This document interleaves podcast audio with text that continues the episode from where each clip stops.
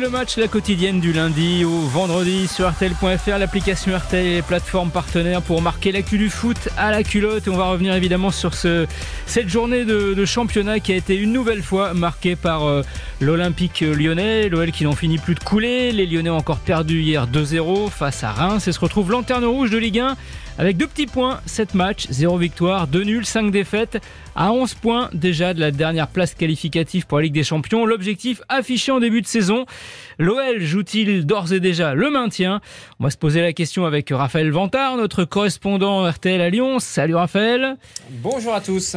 Et avec moi également de la rédaction foot, Eric Silvestro et Philippe Sanfourge. Bonjour messieurs. Salut à tous. Salut à tous. Bon, euh, Raphaël, euh, bah, à Lyon en ce moment, euh, ça rigole pas trop trop trop. Hein, ça rigole pas même du tout depuis le début de la saison. Et euh, ce week-end bah, n'a pas été pour, pour nous rassurer. Hein. Non, euh, à tous les points de vue. Hein. D'ailleurs, euh, que ça soit d'une, on a l'impression d'une faillite à la fois technique, physique, tactique et surtout morale. Quand on voit les, les joueurs à la fin du match, notamment l'image de Corentin Tolisso qu'on a vu sur les écrans en larmes au moment de la, de la fin du match, on se dit qu'il y a le problème, il est presque au-delà du football sur euh, sur l'effectif lyonnais euh, actuel. Et c'est vrai qu'au fur et à mesure des podcasts ensemble on se dit bon euh, c'est un mauvais début de saison mais Lyon a l'effectif pour jouer autre chose. Et finalement aujourd'hui la situation dans laquelle est, est, est l'OL elle est claire. Elle est que non seulement Lyon ne doit plus regarder l'Europe, mais Lyon doit vraiment se poser des questions sur son maintien en Ligue 1 la saison prochaine. Si on si on projette un petit peu ce qui s'est fait hein, précédemment euh, sur les clubs qui ont le même point au même stade de la compétition, sur euh, une Ligue 1 à 20, euh, Lyon aurait 66% de chances de descendre actuellement. Si on extrapole à 18 clubs, Lyon actuellement a 80% de chances de descendre en Ligue 2. Ce qui est bien, c'est que il est, il est comme à l'OL, il est, il est gangréné par les datas. Oui.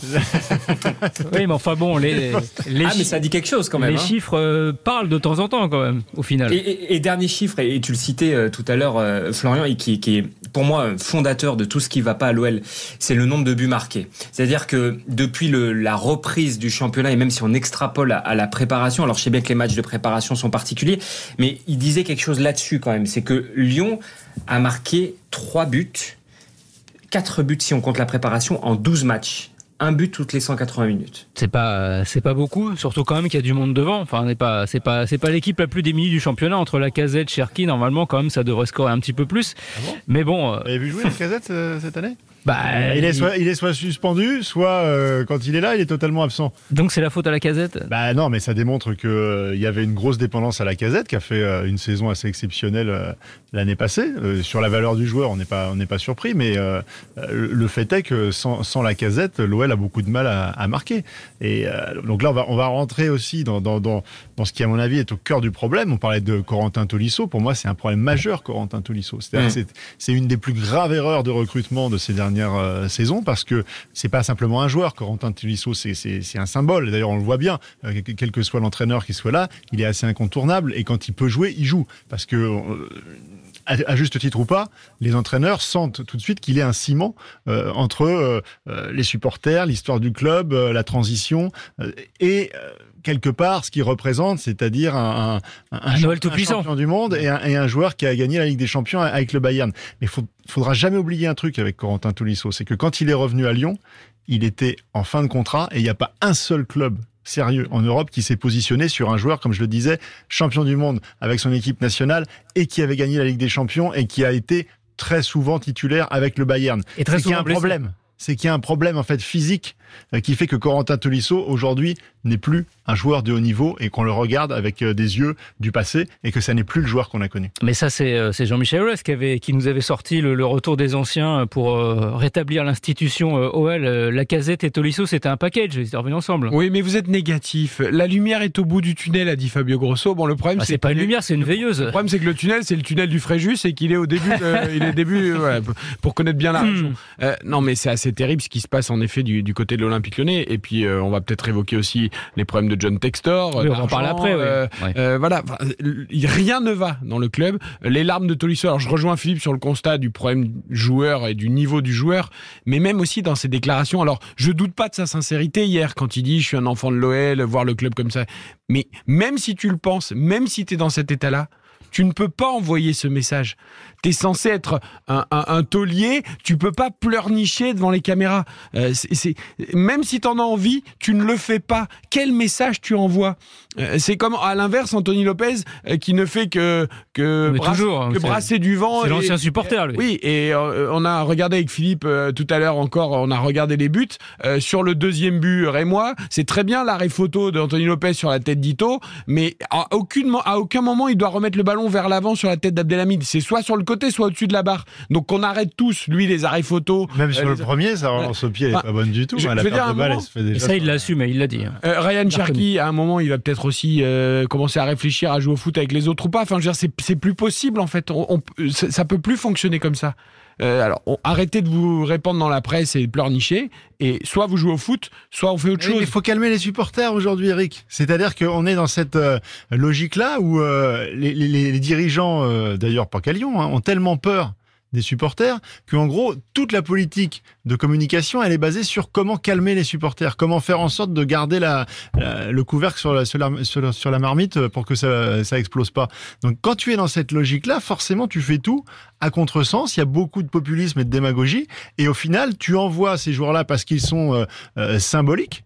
Mais sauf que euh, leur voix, elle n'est pas entendue, elle n'est pas entendable aujourd'hui. L'Olympique lyonnais a terminé avec une charnière O'Brien Diomandé, Le Penant au milieu, Kadewere en attaque. On parle de l'Olympique lyonnais, sans faire offense à aucun de ses joueurs euh, sur le principe. Ah si, c'est ce que tu viens de faire. Il y, a une histoire de... Non, parce que moi, ah par exemple, j'aime bien Le Penant. On a l'impression que je pense jouer le banc, quoi. Je pense que Laurent Blanc l'a tué quand il est arrivé l'année dernière, alors qu'il avait fait un super début saison. Il n'est pas plus titulaire maintenant. Hein. Euh, oui, non, mais je pense que ce garçon... D'ailleurs, c'est lui qui perd la balle sur le deuxième but, hein, Le Penant peu importe, avec les espoirs, je l'ai vu plutôt faire des choses intéressantes. Euh, donc il y a aussi. Mais comme Cherki d'ailleurs. Il y a aussi une histoire de contexte, exactement.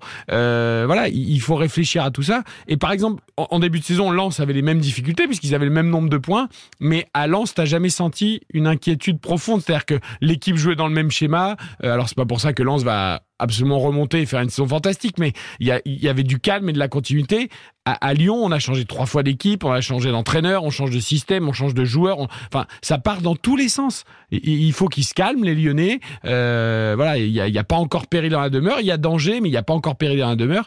Que les gens se calment, qui travaillent et qui jouent au foot. Et, Raph, est-ce qu'il n'y a pas un, un, danger de syndrome euh, C'est Lyon quand même, donc ça peut pas arriver. La relégation, on se disait un peu la même chose à l'époque pour Bordeaux, puis ils y sont allés.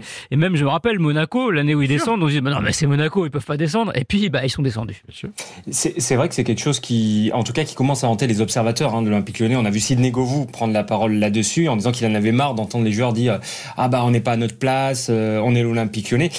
Et, c'est vrai qu'aujourd'hui, bah, on n'est pas l'Olympique Lyonnais sur le terrain. Enfin, objectivement, euh, c'est une équipe, quand on la voit jouer, qui a rien à envier à ce qu'on voit en Ligue 2, au contraire. Euh, donc, quelque part, il faut aussi que ce paradigme-là change. Et ce côté, on a un grand stade, on a des des supporters qui restent quand même fidèles parce que vu le niveau de jeu offert euh, par euh, par le par le par l'OL euh, ils étaient quand même plus de 1000 hier en parcage. Ils étaient 3000 au départ du de l'avion à Bron ce qui est quand même assez rare sur un déplacement à Reims quoi. Je veux dire ils partaient pas en Ligue des Champions c'est voilà. Et, et, les supporters étaient là pour le coup. Donc c'est pas parce qu'il y a tout cet environnement là cette ferveur qui reste quand même sur une sur ce qui reste la troisième ville de France que le club va pas descendre et ça, il faut, il serait temps quand même aussi qu'un peu tout le monde le prenne en considération. C'est pas parce que Lyon a des infrastructures, une académie, euh, un passé que ça le dissuade de descendre en Ligue 2. Euh, même s'il a que deux matchs avec l'équipe, euh, grosso, pour l'instant, on voit pas vraiment de changement, ne serait-ce que dans les attitudes par rapport à Laurent Blanc. Euh, pourquoi? Parce que ah, bon, ça, au, je, suis moins... pas. Je, je, suis pas d'accord. Je trouve qu'il y a des changements quand même dans, au moins sur le terrain. Euh, moi, je l'ai observé hier. Il, alors, ok, on peut dire qu'il gesticule beaucoup et compagnie, mais je trouve qu'il essaye d'impulser quelque chose. Avec Laurent Blanc, on a eu cette impression-là. Ah mais il impulse, mais sur le terrain, ça qu'il était passif, quoi. Oui, mais après, est-ce qu'il lui faut du temps ou pas? Moi, c'est l'éternel débat. Euh, est-ce qu'il lui faut du temps? Est-ce qu'il lui faut d'autres joueurs et compagnie? Lui a l'air de dire et après, c'est son propos, et c'est un peu comme en politique. Hein. Quand quelqu'un arrive, il critique un peu toujours à mot couvert le bilan laissé par, euh, par le prédécesseur. Lui a l'air de dire qu'il trouve son équipe dans un état euh, physique, mental et technique catastrophique. Objectivement, c'est pas faux. Est-ce qu'il a les ressorts pour, pour en sortir? C'est difficile à dire quand on regarde un petit peu ce qu'il a fait à, à Frosinone. il avait eu du du temps quand même pour démarrer. C'est-à-dire que la première année, avec cette équipe-là, euh, il a fait mieux de classement, il a essayé de mettre en place des choses avec un staff, avec des, avec des réelles identités de jeu. Hein. Euh, mais le problème, c'est que là, il n'a pas le temps. Il n'a pas le temps. Là, les deux matchs qui viennent sont déterminants pour la suite de l'avenir de l'Olympique Lyonnais. Je dis même pas la suite de la saison. Parce que imaginez que Lyon ne fasse pas de résultats à domicile face à Clermont et face à Lorient. Ouais, qui Derrière sont, la qui, saison. sont, qui sont deux concurrents pour la relégation pour le Ouais, coup. tu, tu cites, tu cites Frosinone, mais le problème, c'est aussi l'identité des joueurs que tu as dans un groupe. Le travail que tu fais à Frosinone, c'est pas le même que tu vas faire avec Tolisso, Lacazette et Cherki. Euh, c'est- pas du tout le même contexte, c'est pas du tout les mêmes clubs.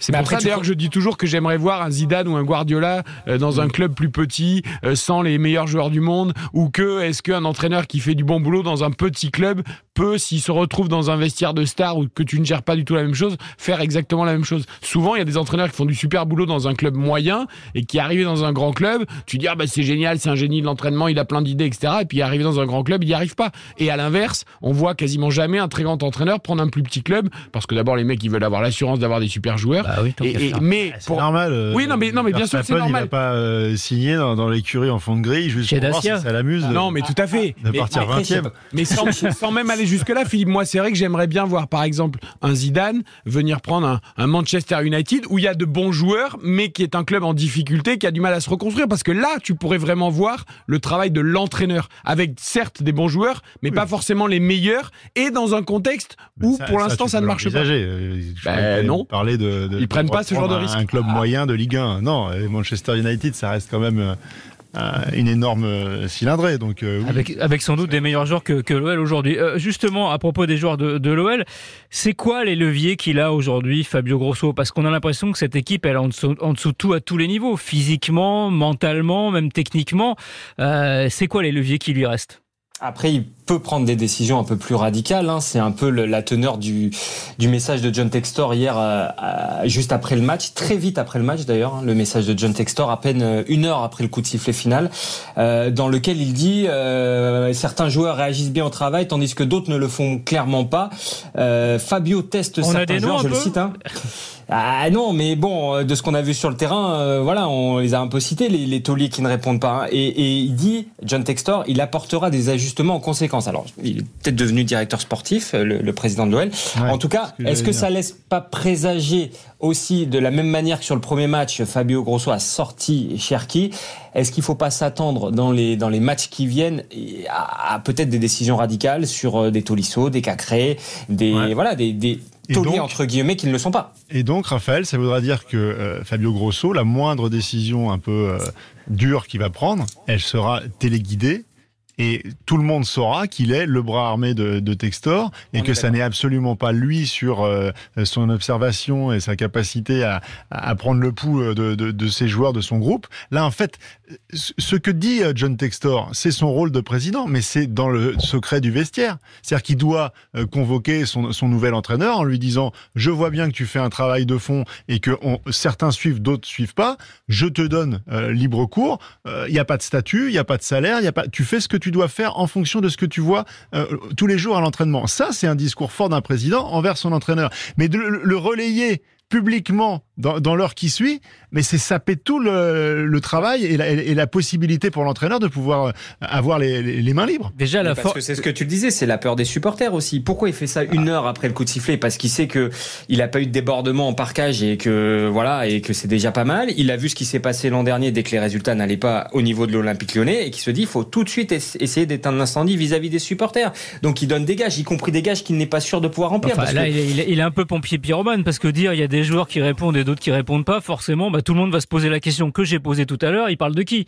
Donc forcément, Ah, ça va jeter, ça va de jeter l'œil. de la suspicion. Je suis pas sûr que ce soit hyper constructif. Moi, ce que j'ai pas trop compris chez Fabio Grosso non plus, c'est qu'il a fait deux équipes complètement différentes lors de ses deux premiers matchs. Il avait fait des choix au premier match, tu l'as dit, par exemple, mettre Cherki sur le banc. Alors, est-ce que c'était juste pour le, Piqué. pour le piquer et voir derrière ce qu'il donnait, parce qu'il l'a quand même sorti relativement tôt hier 54e, il le sort. Dans la suite logique, euh, Cherki sera sur le banc au prochain match. Je vois pas comment il peut en être autrement. Euh, et, et les choix forts, ils vont être là. Est-ce que tu repars Enfin, avec- on, joue, on joue à 11, il faut quand même mettre 11 gars. non, mais est-ce que tu repars avec le les jeunes Morera, Noama et tu dis bah, je travaille sur plusieurs semaines euh, avec ces joueurs-là, euh, quitte à me passer de, de certains cadres À un moment, il va falloir aussi là, il a peut-être procéder un peu aussi à une revue d'effectifs, euh, euh, donner sa chance à un puis à l'autre, euh, voir comment ça réagit en match. Bon, pour l'instant, il a aucun retour positif, même s'il dit le contraire. mais à un moment, une fois qu'il aura entre guillemets vu tout le monde, il faut aussi qu'il joue un, deux, trois matchs avec ce que lui considère comme les joueurs qui vont lui donner satisfaction, avec un schéma qu'il va mettre en place. Parce que si tu commences à changer et de schéma tactique et de joueurs à tous les matchs, bah forcément, tu, tu vas pas t'en sortir. Donc moi, j'attends de voir Fabio Grosso sur deux, trois matchs quelle équipe il va choisir, quel joueur il va choisir. Et on va lui laisser un peu de temps et puis on verra si ça prend ou pas. Mais il faut pas qu'il commence à changer toutes les cinq minutes non plus parce que c'est illisible pour lui, pour les joueurs et pour les observateurs. dans, ce communiqué, euh, Raphaël, le, président euh, Textor, euh, nous annonce qu'en janvier, on va voir ce qu'on va voir. en gros, il nous dit, voilà, vous le savez, en janvier, nous n'aurons aucune limite en matière de gouvernance sur notre capacité à renforcer l'équipe. Soyez assurés que je ne, alors ne majuscule, permettrai jamais, jamais majuscule à ce club de perdre son prestige. J'ai regardé le mercato d'hiver, c'est comme dans 10 journées. Donc à un moment donné, il va falloir comme un petit peu agir avant parce que sinon, au moment du mercato d'hiver, ils seront sans doute au fond du saut. Quoi. Mais surtout, il affirme qu'il il hein. affirme qu'il n'aura pas de limite de budget et de limite de recrutement. Mais euh, encadré, non hein. bah, Qu'est-ce qui lui permet de l'affirmer Parce qu'il a déjà fait la même erreur cet été euh, en disant euh, aucun problème, aucun problème. À l'arrivée, les problèmes ils sont bien là. On rappelle qu'ils sont encadrés par la DNCG. Ça c'est encore une fois l'américaine, c'est je parle avant. oui, c'est de la com, mais enfin tu vois la DNCG, moi tu es, rapporteur à la DNCG, tu lis ça, les rapports tu vas les étudier avec encore plus de précision avant de prendre ta décision. Donc c'est quand même ce côté américain j'affirme, je, je, enfin, je, trouve que c'est assez incroyable. Il y a un côté Stallone un peu. Euh, ils repasseront devant la DNCG, je crois, en novembre, hein, Lyon, pour voir ce qui sera possible ou pas au mercato d'hiver. Mais, même au-delà de la DNCG, si je puis juste me permettre, euh, la faute de John Textor, au départ, c'est la sienne. On peut remettre sur Jean-Michel Aulas qui avait promis des ventes et des, des choses comme ça. La DNCG, je, le redis souvent, hein, parce qu'il faut être clair factuellement, euh, ils avaient prévenu John Textor très longtemps avant son passage qu'il fallait mettre 60 millions sur la table pour être éligible. Il les a pas écoutés, il en a fait qu'à sa tête quelque part. Et la situation de cet été, euh, au niveau des transferts, elle est imputable à John Textor. Aujourd'hui, il annonce comme ça, oui, on aura déjà effectivement, euh, il n'a pas les, les, données pour le dire. Et d'autre part, après, en matière sportive, dire aujourd'hui à 10 journées de, de, de la trêve qu'on va recruter, est-ce que c'est un bon message envoyé aux joueurs actuels je ne suis pas sûr. Et après, quel joueur va vouloir venir euh, au mercato d'hiver dans un Olympique lyonnais potentiellement encore lanterne rouge ou en train de lutter pour le maintien?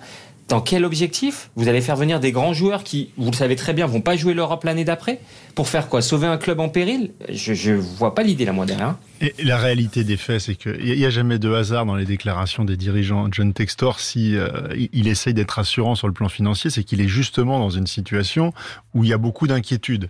Euh, il y a eu la semaine passée un, article fourni dans le Financial Times euh, pour expliquer que John Textor, justement, par rapport à tous les investisseurs et les fonds de pension américains qui ont mis à la main à la poche, qui ont contribué au rachat de, de il y en a un minimum, un minima deux, dont un de manière très pressante, qui lui demande déjà des remboursements à hauteur de 75 millions d'euros. Donc il a mandaté la, la banque Goldman Sachs pour euh, récupérer 300 millions d'euros et il va placer sous garantie le euh, sous hypothèque le stade. C'est-à-dire qu'on est déjà dans un détricotage qui pourrait être l'effondrement de tout ce qu'a construit Jean-Michel Aulas pendant 40 ans. Et il veut vendre la salle euh, l'OL Arena, l'OL Arena, exactement. D'accord. Donc il est en train de, il est en train de tout vendre. Euh, et puis il y a cette histoire aussi euh, avec le Ghanéen Nuama qui avait été acheté par Molenbeek et qui a été envoyé ensuite à l'OL. Et il y a une enquête qui a été ouverte par par la FIFA sur la demande pressante de certains, nous dit-on, c'est ce qui est marqué dans l'équipe, de certains dirigeants du football français. Donc là aussi bonne ambiance. La délation est sympa. bonne ambiance les gains. Juste sur le Canoama, euh, le Canoama, juste une précision, on rappelle que le budget de Molenbeek permet pas d'acheter un joueur 25 millions d'euros. Donc déjà, il y a, y, a, y a Baleine sous caillou, Anguille sous roche, comme vous voulez. On rappelle que Molenbeek euh, appartient à Textor. Hein, voilà, donc déjà, c'est étonnant. Bon après, euh, quand on voit les montages de tous les clubs avec l'Arabie Saoudite, le Qatar, le, PSG, qui vont au Qatar, Verratti, euh, Saint-Maximin en Arabie Saoudite, et il y en a d'autres, Chelsea, etc. pourquoi eux? Ce qui est plus gênant dans cette affaire, c'est que la FIFA avait dans un premier temps validé euh, le transfert. Donc si ils l'ont validé. Pourquoi d'un seul coup ils réouvrent une enquête? Enfin, je veux dire, dans ces cas-là, il fallait faire l'enquête avant. Ça avait été approuvé par la DNCG aussi. Voilà. Donc tout ça est quand même un peu surprenant. Et à mon avis, tout le monde, euh, même ceux qui enquêtent, sont pas très logiques avec eux-mêmes. Quoi. Bon, bah, en tout cas, euh, le tableau, on l'a bien brossé de, de l'OL. Euh, Raphaël, Métavic, qu'on va se reparler dans les, dans les prochains jours. Et on rappelle, hein, l'OL qui jouera Lorient lors de la prochaine journée, qui a 4 points de plus que, que Lyon, qui est 16e. Donc c'est vraiment un match absolument que les, que les Gaunes doivent remporter. Et puis après, ce sera Clermont. voilà, bah, deux équipes qui aujourd'hui sont au niveau de l'OL, voire légèrement au-dessus. Donc ça va être décisif parce qu'après, j'ai regardé, à part Metz, il y a Marseille et Rennes à l'extérieur. Donc il est urgent d'agir pour nos amis. Gone, merci Raphaël d'avoir été avec nous. Merci euh, Philippe, merci Eric. On se retrouve demain pour la quotidienne dont refait le match. Vous réécoutez tout ça sur RTL.fr, l'application RTL et les plateformes partenaires. Bonne journée et à demain. RTL, on refait le match.